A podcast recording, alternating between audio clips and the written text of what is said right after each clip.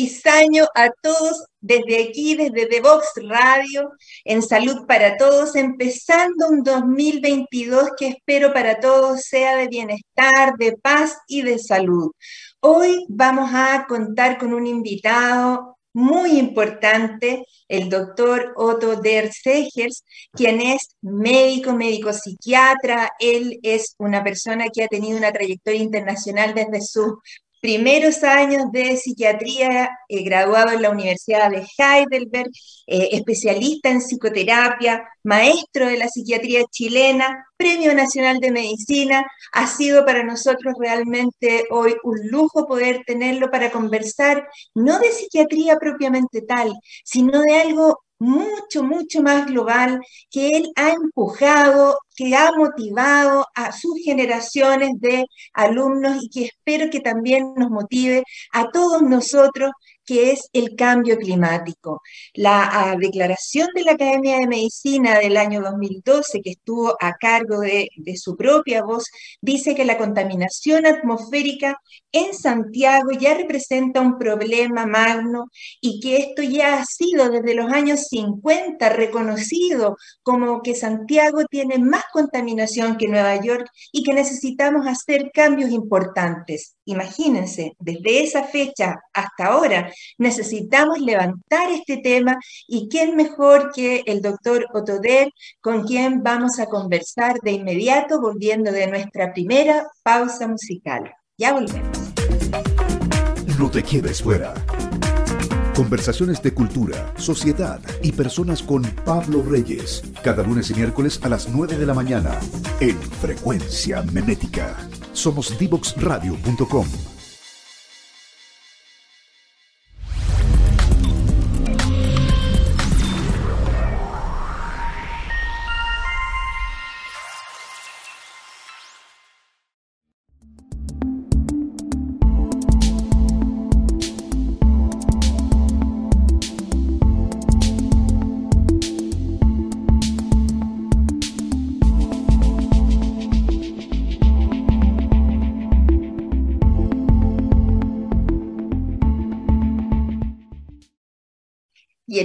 primer programa de nuestro 2022 una cálida y orgullosa bienvenida al profesor doctor Otto Der. ¿Cómo está, doctor Der? Muchas gracias por estar acá. Gracias, Carolina, por esta invitación a este programa que me doy cuenta es un programa que tiene mucha repercusión entre la juventud.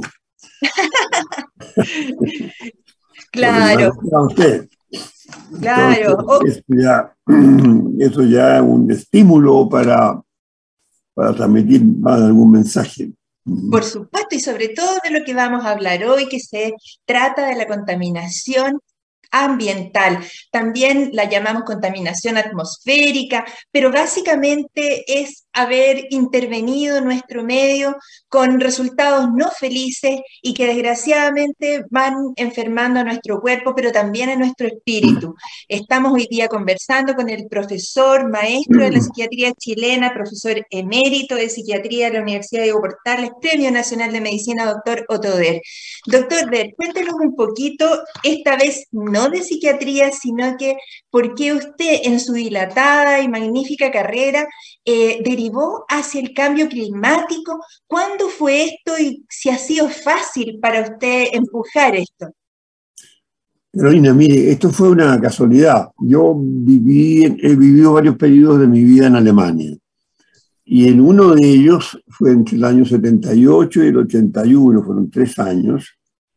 Eh, por una casualidad me hice muy amigo de un gran filósofo alemán que era un, hombre muy idealista y que había creado un, grupo de trabajo interdisciplinario e intercultural. Eh, y los temas, curiosamente, no eran este, sino que tampoco era, era el tema, interesantemente, hace 40 años del China, China, el tema de China a futuro. Y el problema del Islam a futuro, esto antes de las Torres Gemelas. Claro, años 60. ¿Cómo promover una mejor relación con el Islam para evitar futuros problemas. Bueno, estos eran uno, los dos temas más importantes. Pero en ese grupo participaban dos físicos del Instituto Max Planck de Estudios de la Atmósfera. Y ellos, particularmente uno, el profesor Hartmann, eh, llevó a estas reuniones este tema del cambio climático.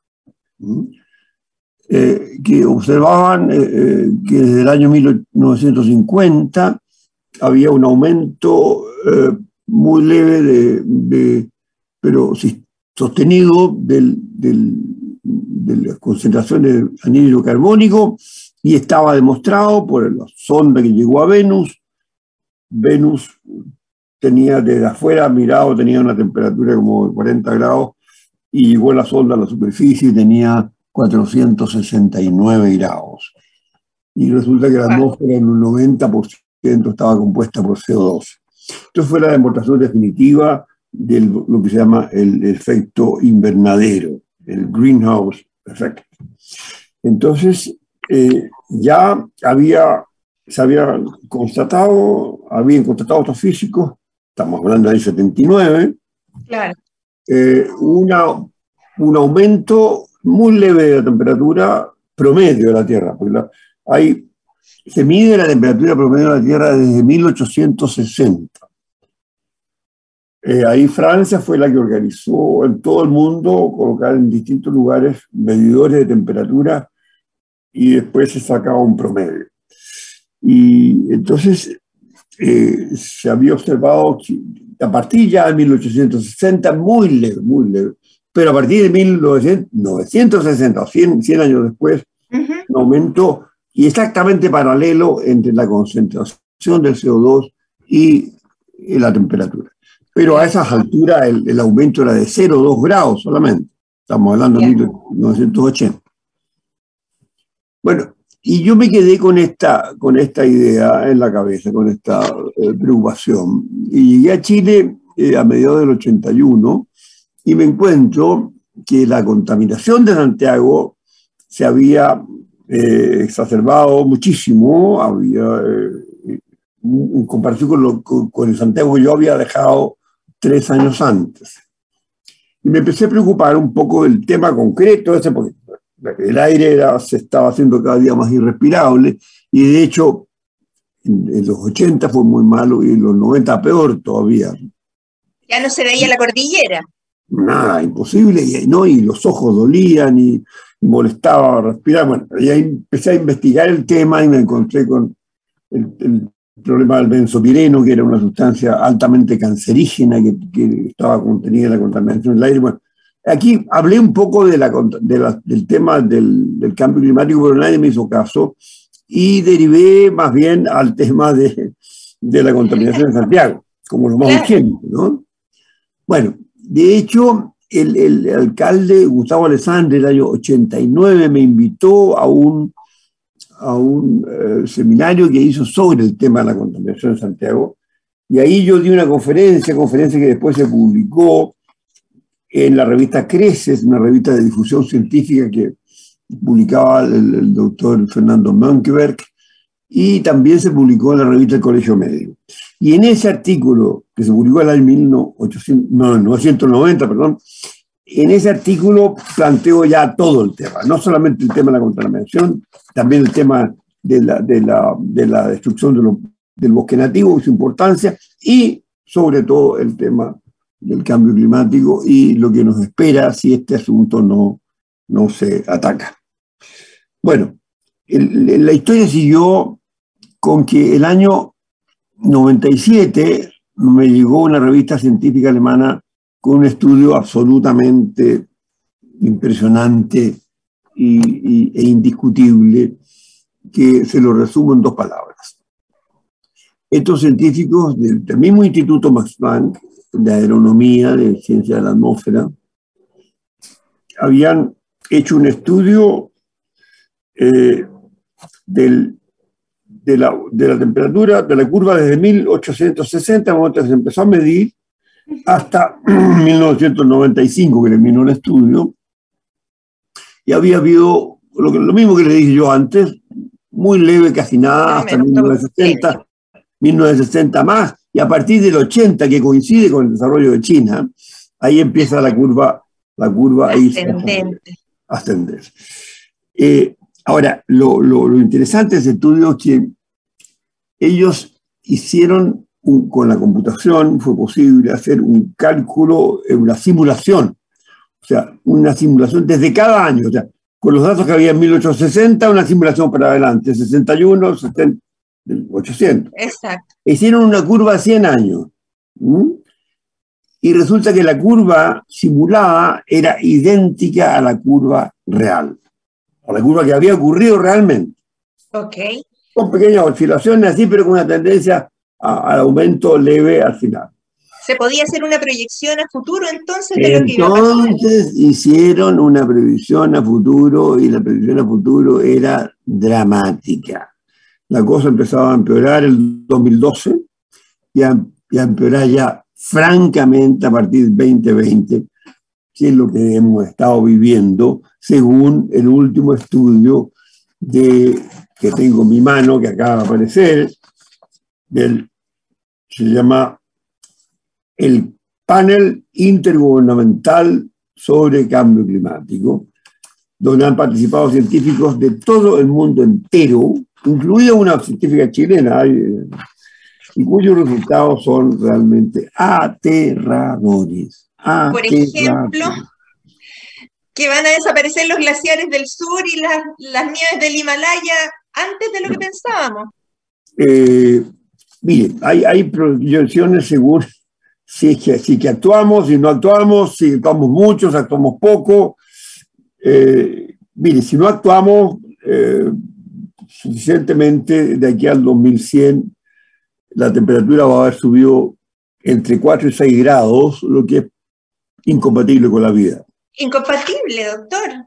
Qué terror más grande. Un es un horror. Es un horror. Y lo peor, lo peor es que de 1,5 grados para arriba, de, hablando de promedio, y le explico un poco lo del promedio. Promedio significa si es 1,5, significa que Santiago son 4 y en la Antártica son 10, porque en el trópico no sube, va subiendo del trópico hacia los polos. Los polos. Entonces, si usted dice 1,5 en total, como le digo, equivale más o menos, por lo menos a 4 grados más en Santiago, pero que es lo que, hemos, lo que podemos constatar. Pero es lo que estamos viendo, la sequía, que no hay árboles, que no podemos regar espantoso. Porque esto, esto mismo yo lo, lo dije el año 1990. El, si continúa el aumento de la temperatura promedio de la Tierra, va, van a producirse huracanes, tifones y todo tipo de inundaciones en, los climas húmedos y sequía en los climas semiáridos. Exactamente lo que ha ocurrido. Exactamente lo que ha ocurrido. La sequía que tenemos ahora es simplemente atroz.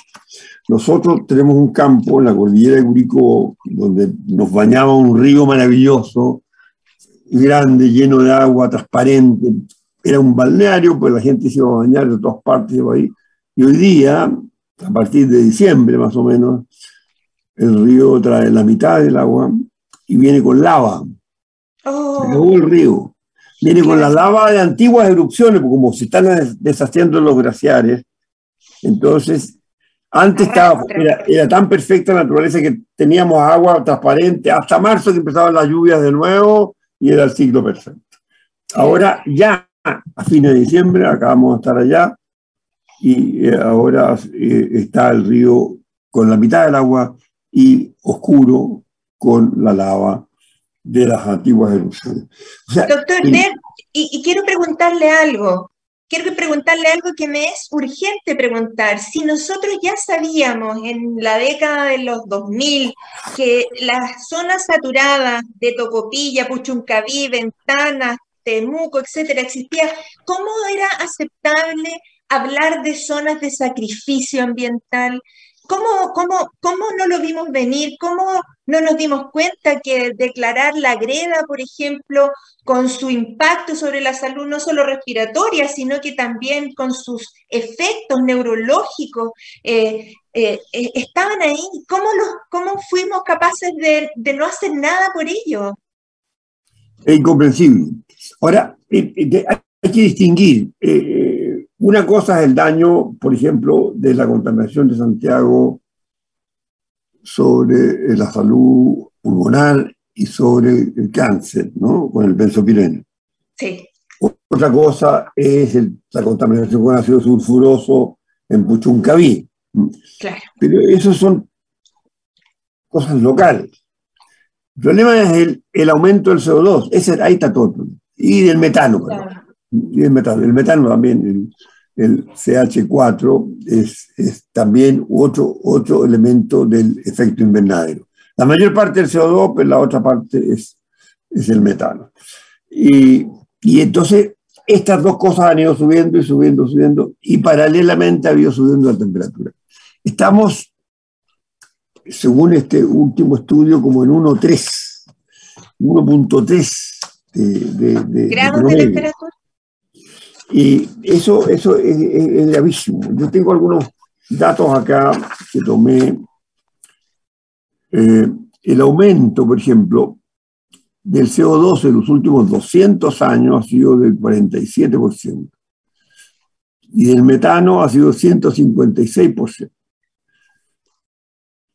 estos, estos aumentos superan con mucho las variaciones que se han producido entre los periodos glaciales e interglaciales. La temperatura de la superficie de la Tierra ha aumentado durante los últimos 50 años, o sea, en 1970 al 2020, más que ninguna otra otro periodo de los últimos 2000 años. Hace 6.500 años atrás hubo un aumento de temperatura entre 0,2 y 1, y nosotros estamos ya entre 1 y 1,5. Otro periodo de calentamiento que hubo fue hace 125.000 años, o sea, antes de la última glaciación y la temperatura subió, ahí subió casi como ahora, entre 0,5 y 1,5. Y el área del Ártico, que en el periodo 2011-2020 es la mínima de lo que ha existido en los últimos mil años. Y así todos los datos, pero espantoso, espantoso. El aumento del nivel del mar ha sido más rápido que en cualquier otro periodo en los últimos 3.000 años. Y por último, el océano se ha calentado más que nunca antes desde el término de la última glaciación, que fue hace 11.000 años. Doctor, ¿y qué, vamos a hacer con eso? Que, que, que, la disminución del pH, de la acidez de la superficie del océano, este grado de acidez no ocurría desde hace 50 millones de años. Bueno, no me pregunte cómo han investigado todo esto, pero este es el, las conclusiones de los científicos más importantes del mundo en esta materia y esto es de ahora, ahora, en este momento. Ahora, desde luego eso tiene que ver con la producción, con el consumo, con los hábitos, con las nuevas tecnologías, con la cultura de lo desechable, me imagino, y, también de cómo comemos, de, lo que tenemos que gastar para producir. Cuéntenos cómo se relacionan nuestros cambios socioculturales con, esto. Usted mencionó que el desarrollo de China, por ejemplo, es, puede cambiar la balanza. Claro.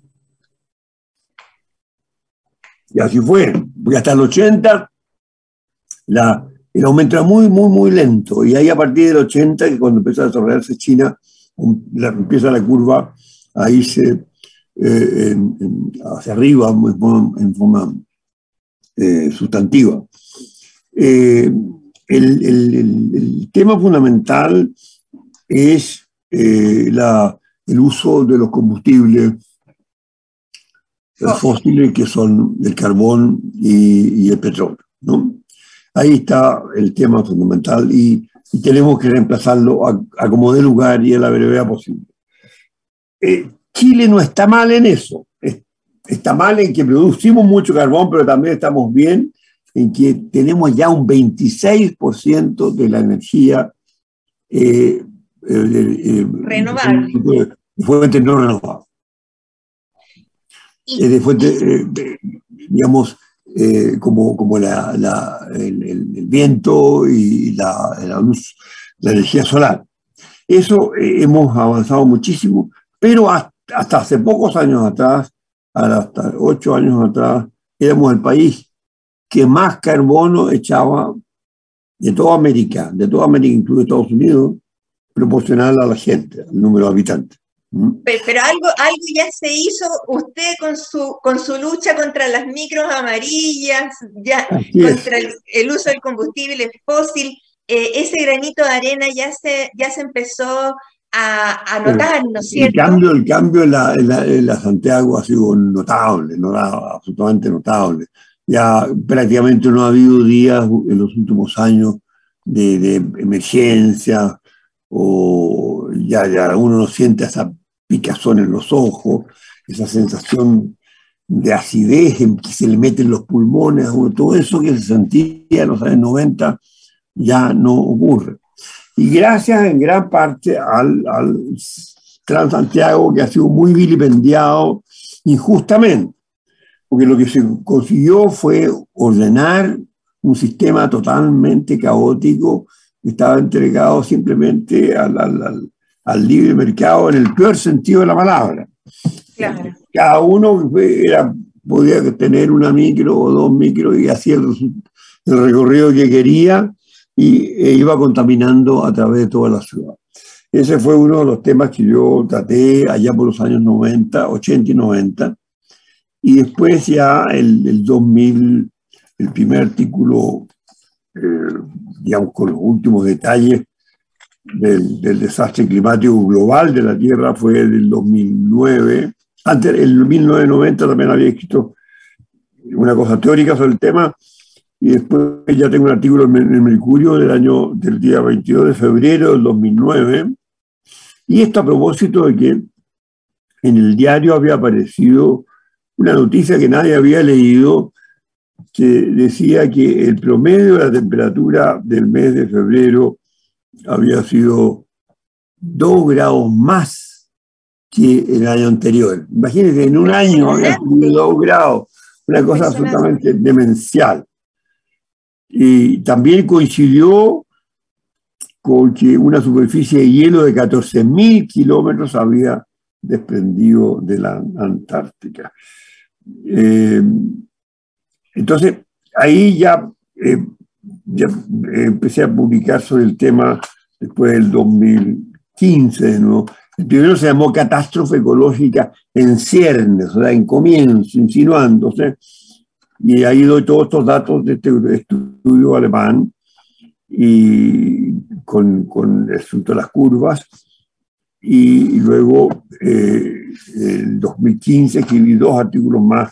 Uno se llamó Catástrofe Ecológica ya en marcha, y con los últimos datos, eh, según la, eh, esta, misma IPCC, que es el Intergovernmental Panel on Climate Change, panel intergubernamental de cambio climático, lo mismo que esto, al que me estaba recibiendo recién ahora, y que concluía que la, la temperatura continuaba elevándose de forma alarmante y los niveles de CO2, metano, dióxido nitroso habían alcanzado cifras sin precedentes en los últimos 800.000 años. Y que solo entre 1990 y 2012 el CO2 había aumentado en la atmósfera en un 50%. O sea, si me hubieran hecho caso a mí en 1990 cuando escribí ese artículo, no habría ocurrido ese horror. Doctor, déjeme que tomemos aire, que tomemos aire, vamos a una pausa musical y seguimos conversando porque ahora tenemos que proponer algunas cosas, tenemos que actuar con estos datos que el profesor Otoder nos está hoy día ilustrando. Vamos a una pausa musical y volvemos de inmediato. No te quedes fuera. Aprende sobre fenómenos naturales, sus riesgos y planificación territorial cada martes y viernes a las 11 de la mañana con Cristian Farías en divoxradio.com. No te quedes fuera. Conversaciones de educación, aprendizaje y tecnología Cada lunes y miércoles a las 15 horas con Nicolás Soto en Tareas de Tecnología. Somos divoxradio.com. Y aquí estamos de regreso de inmediato, no vamos a perder ni un segundo para seguir conversando con el doctor profesor Otoder sobre cambio climático, la urgencia de actuar hoy día. Doctor Der, ¿hay punto de retorno todavía con esto del cambio climático? Por favor, cuéntenos si, existe, eh, qué, qué, qué es aquello que tenemos que hacer, qué es lo que no tenemos que hacer para, para evitar un daño que puede ser con consecuencias por siglos. Eh, lo que yo no, no, sabía y que lo acabo de aprender de este nuevo informe es esta persistencia del, del, del, del por ejemplo, tanto el aumento de la temperatura del agua con el aumento del nivel puede llegar hasta 6 metros. 6 del nivel de, de, los mares. De los mares, entre 6 y 20 metros, dependiendo si paramos la cosa ahora o... ¿O cuánto?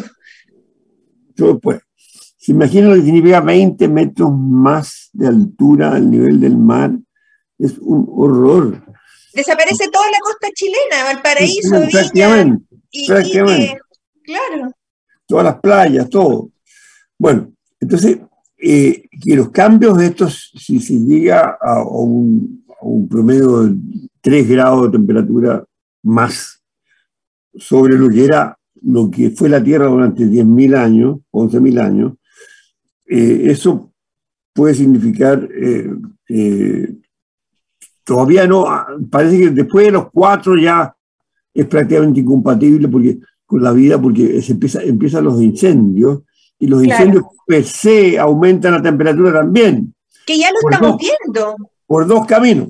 Por, por claro. el camino de, la, de la, que, que, el incendio mismo produce 500 grados. Usted sabe que para que haya fuego tiene que haber 500 grados por lo menos. Claro. Entonces, y al, al destruir la biomasa, que es la que absorbe el anhidro carbónico, entonces, mayor razón para que aumente la concentración de anhidro carbónico. Y que deja cancerígenos en el ambiente combustionando. Bueno, porque la naturaleza es tan perfecta que el mundo animal necesita oxígeno y expulsa anhidro carbónico y el mundo vegetal es al revés. Exacto. Se alimenta anhidro carbónico y elimina oxígeno. Claro. Una maravilla, entonces está todo perfecto, un equilibrio perfecto. Ahora, eso lo estamos destruyendo. Y el gran problema del punto del no return la no vuelta atrás, es cuando ya el, el, la cantidad de incendios es tan brutal que no hay cómo pararlo y esto ya destruye la biomasa y aumenta la temperatura más todavía, es un círculo vicioso infernal. ¿no? Claro. Ahora, lo que yo no, no, no, no tenía claro y me, ahora me, me, me, desayuno, en cierto modo, a leer este informe reciente, es que si, si, si, si pasamos los dos grados, ya los cambios a nivel de eh, destrucción de, lo, de, los polos y aumento de la, de la acidificación y la temperatura y el nivel del agua serían cambios que persistirían por centurias, por siglos y por milenios. Oh, estoy impactada con esto. ¿Y, ¿Y, cuál es nuestro plan como sociedad, como humanidad? ¿Qué, ¿Qué, es lo que propone este documento que usted acaba de recibir? Eh, no he llegado a la última parte donde me imagino que habrá alguna proposición, pero... Pero en Chile, por ejemplo, esto trasciende la política, trasciende, es una preocupación que, que que científicos, me imagino, empujan independientemente del gobierno de turno. Tiene que haber una, una solidaridad como sociedad, como humanidad respecto a esto. Tenemos que responder como un todo. Bueno, resulta que la última reunión de, de Glasgow, ni China ni la India quisieron firmar. Cuando países... tienen gran porcentaje de responsabilidad en sus aportes de... Nada más que son los países más, más habitados de la Tierra. Eh, ahora, hay cosas más. Estaba buscando yo un, eh, así, eh, lo que digo en uno de los artículos, digo, no observo la autoridad ni en los parlamentarios ni en los medios de comunicación preocupación alguna al respecto, cuando en rigor no existe en este momento nada más importante para el futuro de la humanidad. Frente a esta tragedia, la crisis económica, las listas de espera en los hospitales y todos los demás problemas que nos aquejan, no deberían descuidarse, sí, pero pasar a un segundo y razonable segundo, a un razonable segundo plano. Podemos hacer algo, no construir termoeléctricas, aumentar 100 veces el presupuesto de la CONAF, apurarse en el desarrollo de todas las formas posibles de energías sustentables y abrirse incluso a la implementación de la energía nuclear. Porque ese es otro tema. La energía nuclear es cero contaminante en el sentido del CO2. encierra el peligro de, que hemos visto en Chernobyl, pero Chernobyl estaba mal cuidado. Claro. Y el caso de Japón sí fue más complicado porque fue un terremoto. Claro. Eh, y aquí digo yo, debemos recordar que en algún punto de la curva de ascenso de la temperatura 2020, 2050, el proceso es así irreversible. Y entonces que Dios nos pille, nos pille confesados, digo yo. Pero, pero, profesor, también tenemos que decirle a las personas que hay pequeñas contribuciones personales y familiares que uno puede hacer a esto. Por ejemplo, eh, tomar conciencia de que hacer asados cada fin de semana en cada casa es una contribución también al monóxido, a la huella de carbono, mm. a la producción, a estimular la producción de vacunos, ¿cierto? Cuando eso energéticamente es un gasto mucho mayor que una alimentación más basada en plantas. O sea, también tenemos que generar cambios desde, la, desde lo micro para, para eh, que se entienda que lo macro es muy importante. El, el, por ejemplo, el haber restringido el consumo de tabaco dentro de las casas también fue un aporte y yo siento que en ese sentido, claro, hicimos un, un, cambio cultural que se veía difícil, pero que, pero que se pudo. Eh, claro, entonces yo, yo creo realmente que pequeñas eh, pero muy significativas conversaciones como esta acercan a usted, que es la ciencia, a las personas comunes y corrientes que no nos, que no nos mandan ese, ese, ese paper, pero que claramente nos, nos, influye a todos. Yo recibo muchas veces cartas de personas que viven en Puchuncaví, que viven en Coronel, que viven en La Greda, que viven en Antofagasta encima de pilas de basura con plomo en las que se han construido casas y poblaciones sin ningún tipo de control. Entonces, algo, algo deberíamos proponer, algo deberíamos hacer desde el mundo de la ciencia, pero que que, significara realmente una presión para los gobiernos para poder contribuir a bajar nuestra huella de carbono. Todos tenemos que, cada uno, pero fundamentalmente la responsabilidad está en las autoridades, en acelerar la disminución del empleo del carbón y el petróleo, porque son las fuentes fundamentales. Después, eh, volver al sistema natural de, de criadero de, animales, porque es, es, esta forma anormal. Eh, industrializada. Industrializada, porque, porque, si usted cría vacas en, un, en unos grandes potreros, la bosta de la vaca, que es la que produce metano, metano, claro, alcanza a ser, digamos, diluida o compensada con la lluvia, con los pastos, etc. Pero si usted lo concentra como, para que no se muevan las vacas y engorden más cosas, que es una cosa inhumana, digamos, eh, eso hace que eh, se acumule mucho el metano y el metano también contribuye en un porcentaje no menor al, aumento de la temperatura. Entonces también eh, ese tipo de cosas tiene, tiene que hacerse, volver eh, a pensar en las, en, las hidroeléctricas. Las hidroeléctricas son las de más alta productividad, comparado, por ejemplo, con la solar. La, energía solar es muy limpia, pero la productividad es muy baja. Se necesitan tremendas extensiones de terreno para, obtener lo que la hidroeléctrica obtiene en poco espacio. Entonces, hay también una falta de visión científica del tema de, eh, de las hidroeléctricas. Ahora, claro que si nos falta el agua, pero hay lugares como, por ejemplo, el sur, donde todavía queda mucha agua, se podría eh, eh, otra vez pensar en la construcción de, de, plantas hidroeléctricas. Ahora, yo quisiera recordarle también eh, una, eh, una cosa más, más general, yo diría, eh, y es el tema de, de la relación del hombre con la tierra. Esta, esta, relación que se pervirtió completamente desde la industrialización. El tema es complejo porque la industrialización permitió alimentar a los, a los habitantes de la tierra que no habríamos podido. Eso usted que la vida hasta la industrialización fue una vida de escasez, la sociedad de la escasez. La sociedad de la abundancia viene, o sea, que todo tiene alimento, recién con estos procesos de la industrialización. Pero desde que empezó la industrialización, empieza también el drama del, abuso al medio ambiente y, y, esta eh, distorsión de la relación del hombre con la tierra.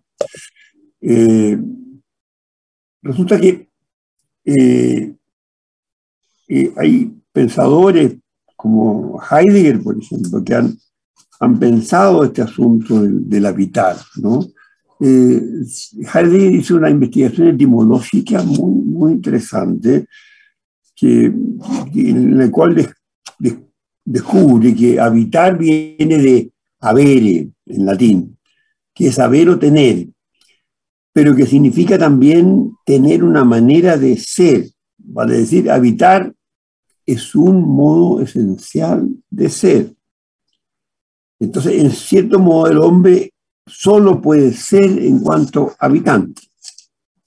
Y algo similar ocurre en el idioma alemán, donde la palabra wohnen, que es habitar, viene del germano antiguo wan, que también significa ser, por cuanto de él deriva el verbo bin, que significa yo soy. Pero al mismo tiempo significa cuidar, curiosamente. O sea, en su sentido etimológico más profundo, ser hombre significa ser un habitante cuidador de la tierra que habita. Exacto. O dicho con, las palabras de, de, Heidegger en otro contexto, cuando dice que habitar es salvar la tierra recibir al cielo, esperar a los dioses y conducir a los mortales. Eso es habitar. Y, hemos olvidado habitar la tierra, que es nuestro único hábitat posible, todas esas ilusiones de ir a Marte son imbecilidades completas. Y, porque no hay oxígeno, no hay agua, entonces llegar a crear allá oxígeno y agua es una cosa, pero es una cosa titánica. Y eventuales planetas más lejanos son imposibles de llegar porque son los, años luz, eh, son miles de, cientos de miles de años que desvolaría el viaje, entonces no, no tiene ningún sentido. Solo tenemos esta, este planeta milagroso que se fue parando. Piensa usted que la última glaciación, Carolina, duró 100.000 años y, y, terminó hace 11.000 y quedó tal cual la Tierra como la conocemos, con los lagos del sur, con las montañas nevadas, con los paisajes maravillosos de Francia, Alemania, Inglaterra. Todo eso quedó exactamente igual hace 11.000 años cuando terminó la última glaciación. Y a propósito de, del término de la glaciación, el argumento de la gente que no cree en el cambio climático es que siempre ha habido cambios en la historia geológica de la Tierra, pero resulta que no saben o no han pensado que esos cambios sí han existido, pero que demoran miles de años en instalarse y miles de años en irse. La, la, última glaciación empezó a irse, a terminar hace como 15.000 años y terminó hace 11.000. O sea, 4.000 años demoró en Y esto ha ocurrido en 60 años. Es, impactante, doctor. Yo estoy hoy día realmente impresionada y, creo que lo, lo, felicito a usted por ser una voz tan autorizada y que sea capaz de transmitirnos tan transparentemente esta alerta desde hace tanto tiempo, pero parece que la especie humana y sobre todo la especie chilena hay que repetirle muchas veces las cosas. Eh, yo creo que eh, sabemos que la contaminación atmosférica eh, afecta a la salud, pero parece ser que esa afectación todavía no ha sido percibida en su, en su dimensión. Cuando nosotros éramos chicos, doctor, uno en mayo usaba botas de agua, recuerde, ahora ya no existen las fábricas de botas de agua, ya no, pues. no, llueve en mayo. Entonces, pareciera ser que solo cosas tremendas como Chernobyl, por ejemplo, nos hacen tomar conciencia de nuestra vulnerabilidad como especie, pero lo que estamos viendo, la sequía, los incendios, los tsunamis, tal como usted predijo y dijo y lo, comunicó tiempo atrás, tienen que ser ya suficiente razón para eh, obligarnos a cambiar nuestras conductas, a simplificar nuestra vida. Y, me emocionan sus palabras, me emociona escucharlo porque en realidad siento que esto no es un tema de unos hippies que, quieran como hablar de una sociedad alternativa. Es nuestra única sociedad que tenemos, la, nuestra única tierra. no es ni alternativa, no hay alternativa. Entonces, yo realmente estoy eh, impactada con esto porque tanto como la salud física se afecta, se afecta la salud emocional, la salud mental, la gente está más irritable, la contaminación ambiental lleva efectivamente a un mayor grado de agresividad entre sus pares y a, y a la competencia entre países, porque me parece insostenible que Chile y que India no hayan firmado un acuerdo de ecología social, no lo, no lo puedo entender. ¿Qué argumentos dieron en el fondo? ¿Se, ¿se podrá cambiar eso? Tendría que venir a una unión de todo el mundo y presionar a estos dos países, pues son los responsables de, gran parte del problema. Creo que, no tengo las cifras exactas, exactas, pero creo que es 40 o 42% del, de la producción de CO2, de la contaminación, se lo debemos a China. Pero ¿cómo? siempre fue, Estados Unidos el mayor, pero ahora creo que ya no, no aumenta en Estados Unidos. Y Europa está, ha disminuido fantásticamente. Europa es un ejemplo. Sí, pues. Lo otro que hay cosas que se pueden hacer, por ejemplo, tan concretas como eh, disminuir los impuestos a los automóviles eléctricos. Eh, deberíamos girar hacia, hacia dejar los combustibles fósiles, ¿no? Pero sí, en Noruega el año 24 ya no se va a permitir ningún motor a combustión. Eso será, pongámoslo en el año 30, pero así debería ser, ni un solo motor a combustión en el año 30. Sí, esto es impactante. Doctor Der, yo aprecio tanto este, estos momentos que ha tenido con nosotros. Quisiera darle el micrófono para que nos diera y se explayara en una recomendación para, para nosotros. ¿Qué es lo que realmente tenemos que hacer? ¿Cómo tomar la conciencia? Ya no leer datos por separado, sino cómo entender que es nuestra única sociedad y qué qué es lo que se espera de cada uno de nosotros en el aquí y en el ahora. Yo pienso que lo más importante es que la gente vuelva a jerarquizar los problemas. Uno oye tanta discusión política inútil sobre cosas que ya están pasadas de moda, eh, teorías políticas ya periclitadas, eh, proyectos completamente ilusorios o utópicos que no tienen ningún sentido. La, la, la sociedad tiene que regirse por la ciencia hoy día. La ciencia económica dice tal cosa y hacer eso. Pero al mismo tiempo, por encima de la ciencia económica, tiene que estar la, la ciencia ecológica. La ecología y la economía nacieron juntas en Grecia. E, viene de eco, oikos, oikos significa hogar. La eco, economía era las normas del hogar, el modo de y la ecología era la razón, el espíritu del hogar. Ambos juntos. Es el espíritu del hogar, de la casa, de la familia, y luego las normas que la rigen. Y esto, esto no se había separado nunca hasta cuando empezó la industrialización, que se olvidó la economía de su prima hermana, o su hermana más bien, que es la ecología. Ecología no es una cosa romántica, como usted decía, de unos hippies, eso hace una confusión muy grande. La ecología es la ciencia del hogar y nuestro hogar es la tierra, nuestra. La tierra es nuestro hogar, nuestro único hogar posible, nuestra residencia. Entonces, el logos del hogar, lo, el espíritu que va a encauzar este, este hábitat, este lugar donde habitamos, que es nuestra, nuestro único posible hogar.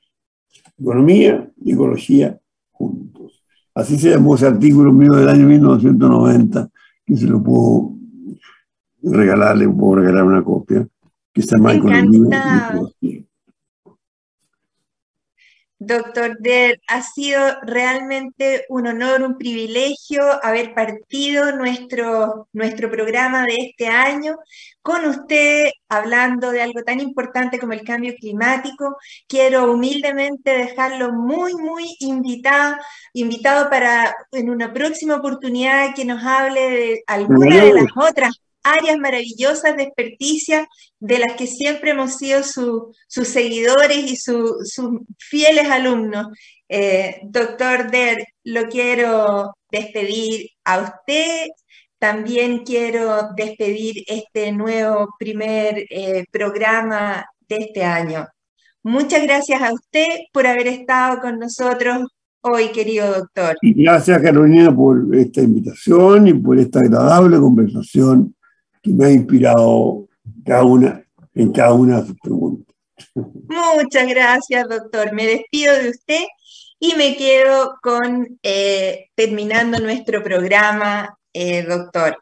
hoy tenemos a partir de ahora un auspiciador, Cermecop, que es, eh, ¿alguna vez ha sentido usted preocupación por el costo que puede llegar a tener una enfermedad de diagnóstico tardío? Bueno, en Chile hay una sensación de desprotección en cuanto a la salud que está evidenciada en un acceso muchas veces precario, poco oportuno, muchas veces costoso. Ello representa un problema para las personas y para las organizaciones que ven afectado su bienestar y el desarrollo de sus proyectos de vida. En CERMECOP creemos que todas las personas deben tener acceso a una salud de calidad independiente de quienes sean.